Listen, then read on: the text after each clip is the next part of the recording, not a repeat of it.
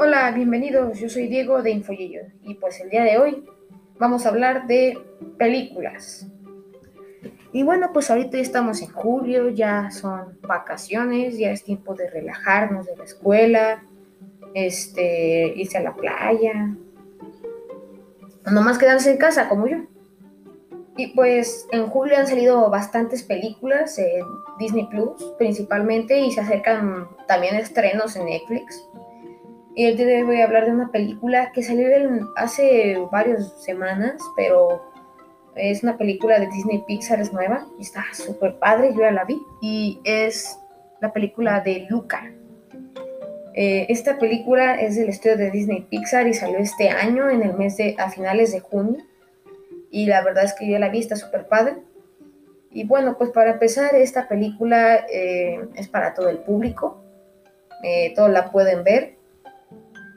Eh, dura aproximadamente una hora 50 minutos, pero no se siente en esa hora. Este, esta película pues se remonta en un pueblo italiano este, y pues trata de un niño llamado Luca, que es un monstruo marino y cuando se seca pues se vuelve niño.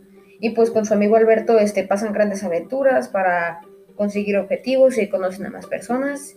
Y está padre la trama, este, la historia, hay eh, momentos graciosos. Y a mí me impresionó demasiado la animación de la película.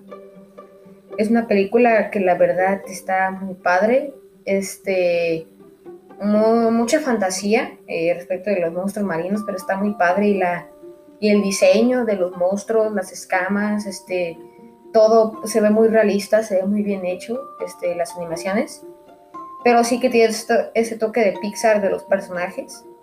Este, y en este caso, pues a veces unos salen muy flacos, otros gordos, o tienen ciertos rasgos que los hacen caracterizar, que son parte del estilo de, de Pixar.